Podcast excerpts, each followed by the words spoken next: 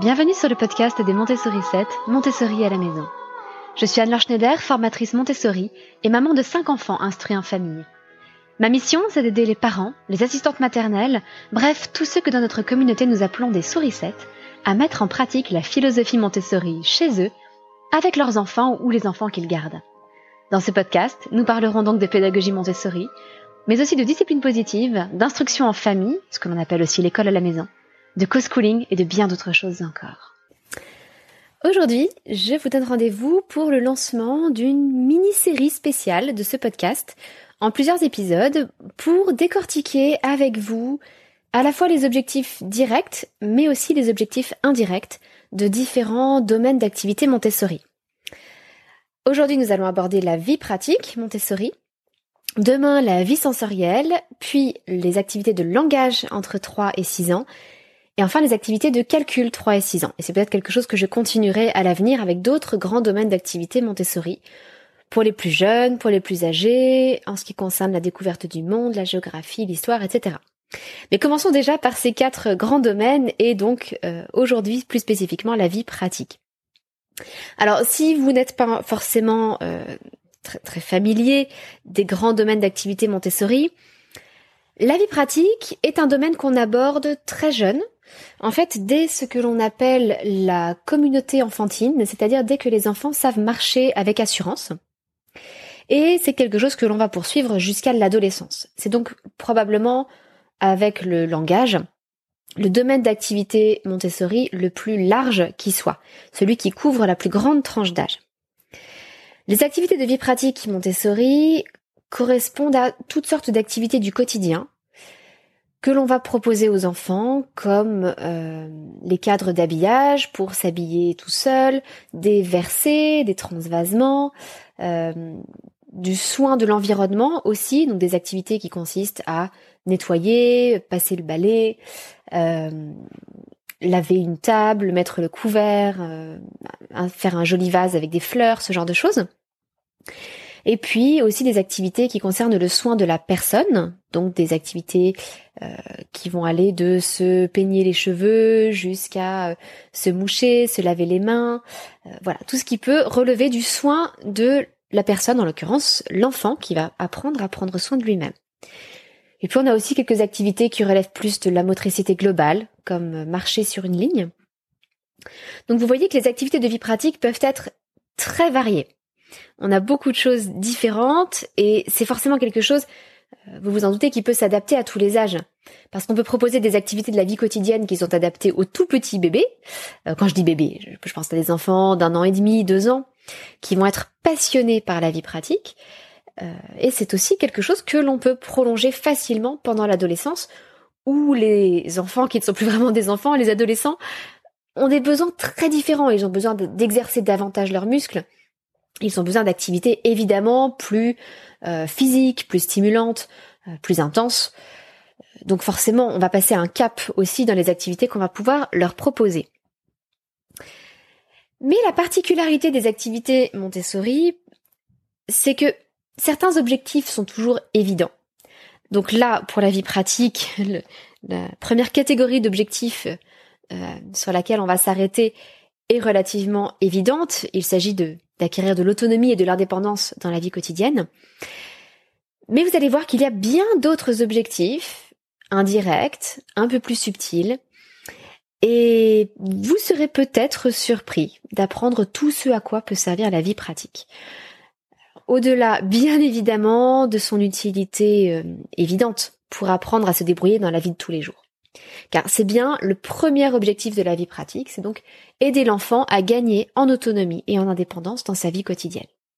C'est pour ça que c'est quelque chose que l'on démarre très tôt, parce qu'au moment de la naissance, le nourrisson est totalement dépendant des adultes qui l'entourent, mais petit à petit, en évoluant, et en particulier à partir du moment où il est capable de marcher avec assurance, eh bien il va avoir envie d'assumer plus de responsabilités de faire davantage de choses par lui-même comme les grands. C'est souvent la grande expression de tous les enfants. Je voudrais faire comme les grands. Pourquoi l'intérêt de la marche comme premier critère pour savoir si un enfant peut démarrer la vie pratique? C'est que c'est le propre de l'homme, nous sommes des bipèdes, euh, nous marchons sur nos deux jambes et cela libère nos mains pour faire autre chose. Donc il est difficile de faire des activités de vie pratique tant que la marche n'est pas totalement acquise et que l'enfant peut marcher avec assurance en portant quelque chose dans les mains. Mais à partir de ce moment-là, eh bien, nous allons pouvoir répondre aux besoins de l'enfant de nous imiter, de faire comme nous. Euh, il est toujours frappant de voir à quel point les enfants préfèrent manipuler des objets réels, des objets de notre vie d'adulte, que des jouets. Si vous laissez à un enfant le choix entre utiliser votre éponge avec laquelle vous faites la vaisselle et un jouet éponge, euh, ou pire une éponge en plastique, il n'y a, a aucun doute qu'il va choisir l'éponge. Il y a une vidéo que je trouvais très amusante sur Facebook il y a quelques années qui montrait un papa euh, qui présentait à son tout jeune bébé, un bébé qui, oh, je pense qu'il avait, oh, qui n'avait pas un, qui n'avait pas un an, je pense qu'il avait peut-être peut-être six mois, et il lui présentait des jouets de bébé et des objets de la vie de tous les jours d'un adulte, euh, comme euh, des clés, des outils, un téléphone, enfin des choses comme ça. Et l'enfant préférait systématiquement l'objet de la vie d'adulte euh, au jouet qui était normalement fait pour lui. Donc ça répond totalement aux besoins des enfants et c'est le premier grand objectif de la vie pratique. Leur permettre de gagner en autonomie, en indépendance. Tout le processus de croissance de l'enfant et de développement de l'enfant vise à lui permettre de grandir en autonomie et en indépendance jusqu'à prendre son envol, jusqu'à quitter le nid familial et être totalement autonome. Mais évidemment, ça se construit, ça se fait petit à petit. Euh, mais c'est quelque chose qu'il ne faut pas négliger, même chez les plus grands, même chez les adolescents, euh, parce qu'on voit euh, encore aujourd'hui, peut-être même plus, peut-être aujourd'hui qu'il y a qu'il y a 50 ans, des jeunes hommes, des jeunes filles qui sont grands, qui sont étudiants et qui ne savent pas se faire à manger, qui ne savent pas nettoyer leur appartement ou leur studio, qui ne savent pas alors généralement prendre soin d'eux-mêmes, on peut espérer que, que ça c'est acquis, mais qui ne savent pas forcément prendre soin de leur environnement. Et c'est bien dommage, parce qu'en fait, ces, ces jeunes adultes ne sont pas encore totalement adultes, puisqu'ils ne sont pas totalement autonomes. Donc ça se prépare très longtemps à l'avance, euh, y compris avec les grands bébés ou les très très jeunes enfants. Alors, vous allez peut-être être surpris ou avoir euh, avoir un peu d'inquiétude en vous disant que quand même on va pas trop en exiger d'un petit. C'est bien que les enfants restent petits, profitent de leur enfance. Euh, pourquoi les encombrer avec des tâches qui sont celles des adultes, etc. Et souvent on veut bien faire en faisant le plus de choses possibles pour nos enfants. Mais si vous observez euh, de façon totalement neutre un tout petit eh bien vous allez voir qu'en fait il veut se joindre à vous chaque fois que vous faites des tâches ménagères, chaque fois que vous faites quelque chose de grand, une tâche, une tâche d'adulte, une tâche de grand. En ce moment même, nous avons notre petit dernier qui a 20 mois. Eh bien, si je fais la vaisselle, que fait-il? Il prend un tabouret, il grimpe sur le tabouret à côté de moi et il essaie d'attraper une éponge pour faire la vaisselle avec moi. Si je plie du linge, qu'est-ce qu'il fait? Il attrape quelque chose dans la corbeille de linge et il essaie de le plier. Si je suis dans la cuisine et que je prépare à manger, il regarde tout ce que je fais, il essaie de, il essaie de faire à, sa mesure. Alors évidemment, quand moi je prends un grand couteau pointu qui coupe, je lui donne un petit couteau à la ondulée. Évidemment, on adapte le niveau des activités de vie pratique à la sécurité des enfants, à leur protection. Euh, mais il veut faire les choses comme moi. Si je vais lancer une machine, il veut aller à la machine à laver et euh, mettre le linge dans la machine avec moi. Donc, euh, plutôt que d'orienter les enfants vers des dinettes, des, des, des jouets d'imitation, mais qui ne sont que des jouets, chaque fois qu'ils peuvent faire de vraies tâches de la vie quotidienne, ils en sont ravis. Voilà, ce grand objectif principal, le développement de l'autonomie et de l'indépendance dans la vie quotidienne, il est fondamental pour les enfants. Mais les activités de vie pratique permettent aussi, c'est un deuxième objectif, le développement de la motricité, à la fois fine et globale. La motricité globale, elle se pratique sans arrêt. Euh, chaque fois qu'un enfant se déplace avec un plateau, par exemple, ou lorsqu'un enfant euh, travaille plus précisément euh, sur la ligne, en marchant sur une ligne de différentes façons. Et la motricité fine, on la travaille énormément, puisque les gestes que nous montrons aux enfants sont des gestes bien particuliers. Chaque fois que c'est possible, nous utilisons plutôt que la main entière ce que l'on appelle la pince à trois doigts, le pouce, l'index et le majeur. Euh, vous allez voir que ça va répondre à un troisième objectif, qui est celui de préparer euh, l'écriture, mais euh, nous musclons plus spécifiquement ces trois doigts. Alors évidemment, on ne va pas tenir une éponge à trois doigts. En revanche, si on ramasse quelque chose, on va le ramasser avec trois doigts. Chaque fois que l'on tient quelque chose d'un peu plus petit, on va utiliser ces trois doigts. Et tout le travail de vie pratique utilise les mains et nous allons muscler ces mains. L'enfant va apprendre à mieux les utiliser et à, euh, à, faire des gestes euh, qui vont développer le contrôle qu'il va avoir sur sa main. C'est donc quelque chose à ne pas négliger. Euh, là aussi, on démarre cela très tôt. Alors on ne travaille pas à la pince de l'écriture avec des enfants de 18 mois, on démarre ça un peu plus tard, mais avec des enfants de 18 mois, justement, on travaille la motricité de la main à un niveau assez assez global, c'est-à-dire que on ne s'attend pas à ce que l'enfant fasse des gestes très fins et très précis, mais on l'aide à passer d'un geste très pâteau comme peut-être celui des, bébés, des tout petits bébés, à un geste un peu moins pâteau, un peu plus précis. Et petit à petit, euh, on va faire progresser les enfants comme cela. Et là aussi, euh, le développement de la motricité fine et globale, il se poursuit jusqu'à l'adolescence. Et nos grands adolescents qui peuvent être un peu pâteaux dans leur corps, là encore, à cause du développement hormonal, de la grande poussée de croissance, de, de leur corps qui change en profondeur, eh bien, ils ont besoin aussi de renouer avec leur corps, d'apprendre à maîtriser leurs gestes. Souvent, nos adolescents deviennent un peu plus maladroits. C'est normal, c'est une phase normale de leur développement. Et ils ont encore besoin de la vie pratique et d'exercer leur corps pour apprendre à le maîtriser.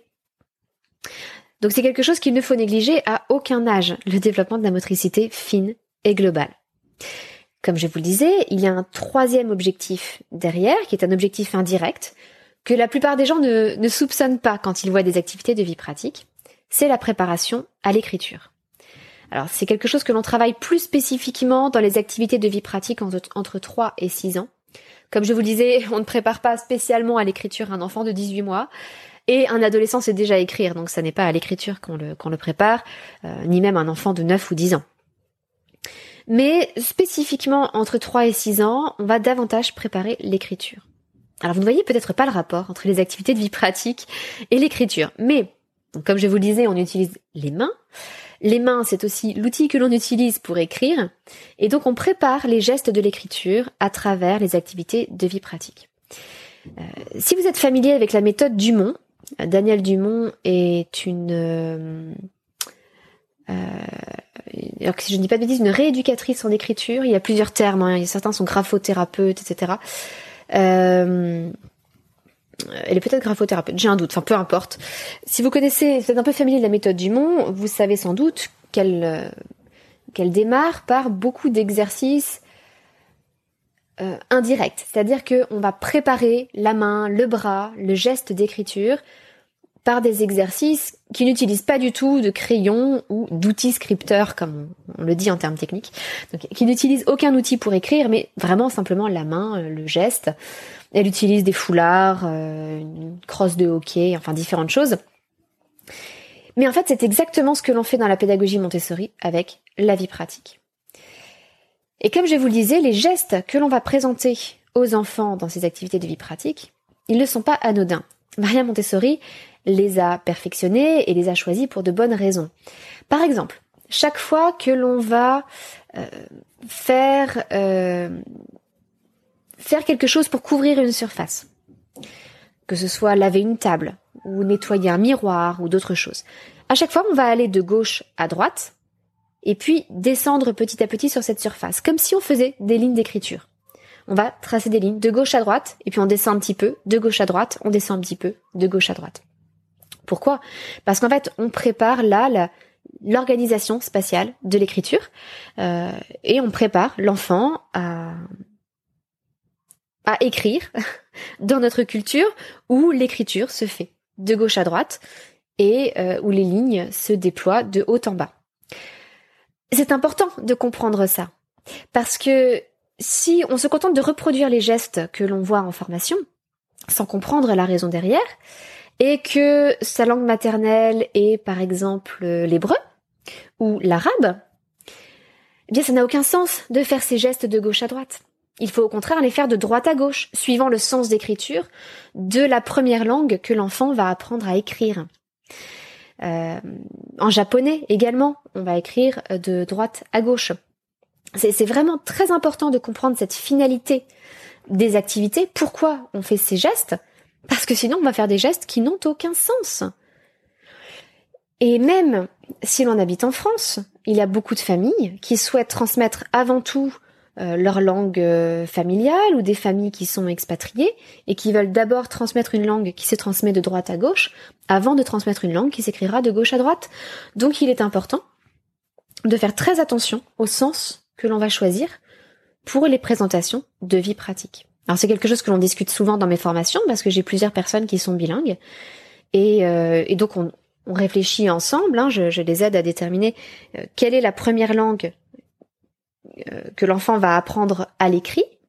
Parfois c'est le français, parfois c'est l'arabe, parfois c'est l'hébreu, parfois c'est le japonais. Et à partir de là, on détermine dans quel sens il faut euh, montrer les activités de vie pratique. Mais il n'y a pas que ça. Comme je vous disais, on travaille beaucoup ce qu'on appelle la pince de l'écriture, pouce index majeur. Ces trois doigts ont besoin d'être particulièrement musclés pour pouvoir tenir un crayon ou un stylo. Et les gestes que vont faire ces trois doigts ont besoin d'être fins. Donc la fin va travailler beaucoup cette fameuse pince euh, qui va ensuite favoriser une bonne tenue du crayon. Et on sait aujourd'hui combien il est important d'avoir une bonne tenue du crayon pour éviter les fatigues, les douleurs, pour permettre d'écrire plus vite, plus lisiblement, euh, et le tout dans de bonnes conditions. Donc c'est forcément quelque chose de très important. Et puis au niveau de l'écriture, on va aussi du coup euh, choisir des gestes très particuliers dans les activités de vie pratique. Par exemple, chaque fois qu'on le peut, euh, s'il faut faire un geste qui tourne, ce sera un, on tournera dans le sens inverse des aiguilles d'une montre. Pourquoi? Parce que c'est le sens dans lequel on tourne pour écrire l'immense majorité des lettres. En français, là encore. En français, on va tracer nos E, nos A, nos O, euh, dans le sens inverse des aiguilles d'une montre. Même chose pour les D, les G. Chaque fois que l'on tourne, vous pouvez parcourir l'alphabet et vous poser la question. Euh, chaque fois que l'on tourne ou presque, euh, c'est dans le sens inverse des aiguilles d'une montre. Ou alors, c'est que ça n'est pas le point de départ de la lettre. Prenez la lettre Z, par exemple. On fait la boucle du bas dans le sens des aiguilles d'une montre, mais ça n'est pas le point de départ de la lettre. Alors que le A, le O, on les démarre vraiment par une boucle dans le sens inverse des aiguilles d'une montre. Donc c'est ce geste-là que l'on va travailler avec les enfants. Alors non pas pour délier le poignet, comme j'entends souvent. Euh, bon, c'est une expression qui est rentrée dans le langage courant, mais en fait ça n'a aucun intérêt de délier le poignet euh, avec les enfants parce que ce n'est pas un geste du poignet que l'on fait pour euh, pour tracer les lettres. On ne trace pas un E en tournant le poignet, c'est totalement faux. on tourne, le, on trace le E en déplaçant les doigts uniquement suivant une petite boucle. Donc le poignet n'a pas spécialement besoin d'être délié pour l'écriture. Il peut être délié pour d'autres choses, mais pas pour l'écriture. Euh, on peut aussi, dans certaines activités, favoriser euh, le tracé qui correspond à l'attaque des lettres. Vous voyez ce, petit trait, ce petit, euh, ce petit geste que l'on fait en partant du bas à gauche pour monter vers le haut à droite c'est l'attaque de beaucoup de lettres, le E par exemple, là encore, ou le C, on va d'abord faire cette petite attaque avant de faire une boucle. Euh, eh bien, ce geste d'attaque, on va le travailler là aussi à travers certaines activités de vie pratique, en faisant faire ce genre de geste à l'enfant sur de plus grandes surfaces et euh, dans un autre contexte, évidemment, dans des activités purement de vie pratique. Donc, c'est quelque chose que l'on soupçonne la plupart du temps pas du tout, mais qui est pourtant euh, peut-être le plus gros objectif indirect de la vie pratique. Donc c'est quelque chose de très très important à garder en mémoire. Et puis enfin, une dernière grande catégorie d'objectifs indirects que permet de développer la vie pratique, c'est le développement de toutes sortes de facultés cognitives. Alors, je vais mettre là-dedans beaucoup de choses parce qu'effectivement, la vie pratique pose les bases de beaucoup de choses. Entre autres parce que on aborde ces activités, comme je vous le disais, euh, très jeune, vers, vers 18 mois, sans aucun problème. Le seul facteur étant est-ce que l'enfant peut marcher de façon assurée. Alors quel genre de faculté cognitive va-t-on développer grâce à la vie pratique? Eh bien l'attention, tout d'abord. Euh, l'attention vient en faisant quelque chose par plaisir et en le répétant. C'est comme ça que se développe l'attention. C'est en pratiquant l'attention qu'on la développe. Eh bien, les activités de vie pratique sont un excellent prétexte à développer l'attention de l'enfant. Et ce qui va souvent de pair, ça va développer aussi la concentration de l'enfant. Là aussi, à travers la répétition d'activités que l'enfant aime, pour lesquelles il est motivé, euh, ces, ces deux qualités d'attention et de concentration vont se développer très naturellement. Et ça me désole lorsque j'entends que des élèves de CP ne peuvent se concentrer que 15 minutes d'affilée, alors que j'ai vu, et pas seulement avec mes propres enfants, hein, qui ont baigné dans la pédagogie Montessori depuis toujours, mais y compris avec des cousins ou des amis de passage, euh, à qui j'ai pu occasionnellement euh, présenter une activité Montessori, j'allais dire hors contexte, alors que sans qu'ils viennent régulièrement à la maison ou sans euh, sans que ce soit dans une vraie séance de travail cadrée. J'ai vu des enfants de 4 ans passer une heure et demie sur une activité de vie pratique Montessori. Euh, quelque chose que j'avais juste euh, réuni sur le moment pour occuper ces enfants qui avaient l'air intéressés. Donc on ne me dise pas que les enfants ne peuvent pas rester attentifs et concentrés longtemps. C'est faux. C'est totalement faux. Mais c'est quelque chose qu'il faut les aider à développer. Et pour ça, il faut de bons outils. Et il n'y a honnêtement rien de mieux que les activités de vie pratique Montessori pour ça. Parmi les, facultés cognitives euh, importantes euh, du cerveau, euh, parmi ce qu'on appelle les, les compétences exécutives de l'enfant, il y a aussi ce qu'on appelle la faculté d'inhibition, ou qu'on appelle aussi le contrôle inhibiteur. Le contrôle inhibiteur, c'est la faculté à s'empêcher de faire quelque chose, se retenir de faire quelque chose, résister à une pulsion. Et les très jeunes enfants n'ont quasiment pas de contrôle inhibiteur. Si vous mettez quelque chose devant un très jeune enfant, il va le prendre. Ou le mettre à la bouche, il va en faire quelque chose, il va le toucher. Et ça ne sert à rien hein, de demander à des tout jeunes enfants de ne pas toucher, ils ne peuvent pas s'en empêcher.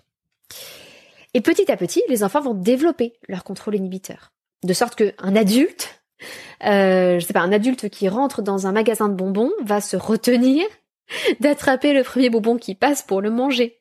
Nous sommes civilisés, nous sommes des adultes. Ben, en fait, nous avons développé nos facultés d'inhibition ou notre contrôle inhibiteur.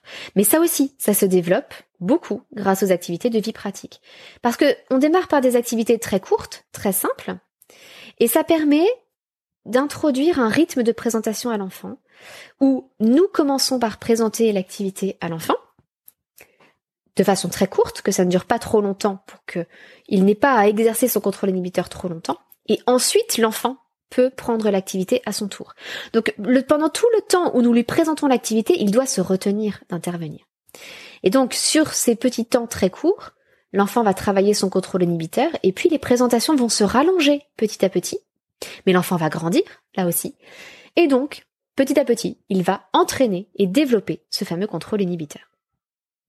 Mais il y a plein d'autres euh, compétences exécutives ou euh, facultés cognitives que l'enfant va développer, comme euh, les facultés de planification, d'organisation, de structuration du travail.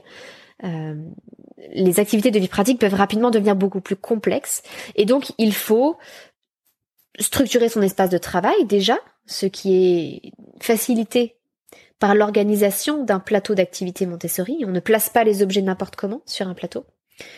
On ne pose pas les choses n'importe comment sur la table pour faire l'activité. Chaque, objet est à sa place. Euh, j'ai toujours le souvenir de ce moment où euh, nous avions fait des crêpes chez mon oncle et ma tante. Et ma tante, euh, qui est droitière, avait passé le relais à mon père qui est gaucher. donc ma tante avait fait quelques crêpes, c'était au tour de mon père de prendre le relais, Et donc il prend, euh, vous voyez l'espèce de, de raclette avec euh, et, euh, et la louche. Il prend la pâte à crêpes avec la louche, il verse la pâte à crêpes sur la plaque, avec la raclette dans sa main gauche, dans sa main la plus habile.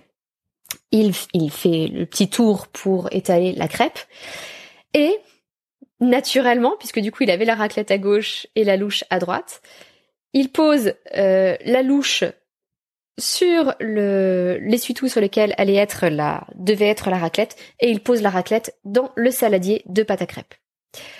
Donc ça a bien fait rire tout le monde, mais cette petite anecdote a juste pour but de vous montrer qu'il est très important que l'espace de travail soit organisé pour que les choses soient naturelles. Et l'organisation de l'espace, enfin de l'organisation de l'espace va découler l'organisation du travail, la structuration de la pensée, etc. Donc euh, toutes ces facultés cognitives, là aussi, vont pouvoir être développées par la vie pratique. Alors je vous récapitule rapidement ces quatre grandes catégories euh, d'objectifs de la vie pratique, mais vous avez bien compris que ça recouvre beaucoup de choses dans chaque catégorie. Un, objectif direct, l'autonomie et l'indépendance dans la vie quotidienne. Deuxièmement, un peu plus indirect, le développement de la motricité fine et globale. Troisième objectif qui lui est indirect aussi, la préparation de l'écriture. Et quatrième objectif indirect, le développement de toutes ces facultés cognitives ou de ces compétences exécutives, comme les appellent les euh, chercheurs en neurosciences. L'attention, la concentration, les facultés d'inhibition, la planification de son travail, la structuration de l'espace, etc., etc. Alors j'espère vous avoir éclairé un petit peu sur toutes ces multiples euh, activités et leurs objectifs.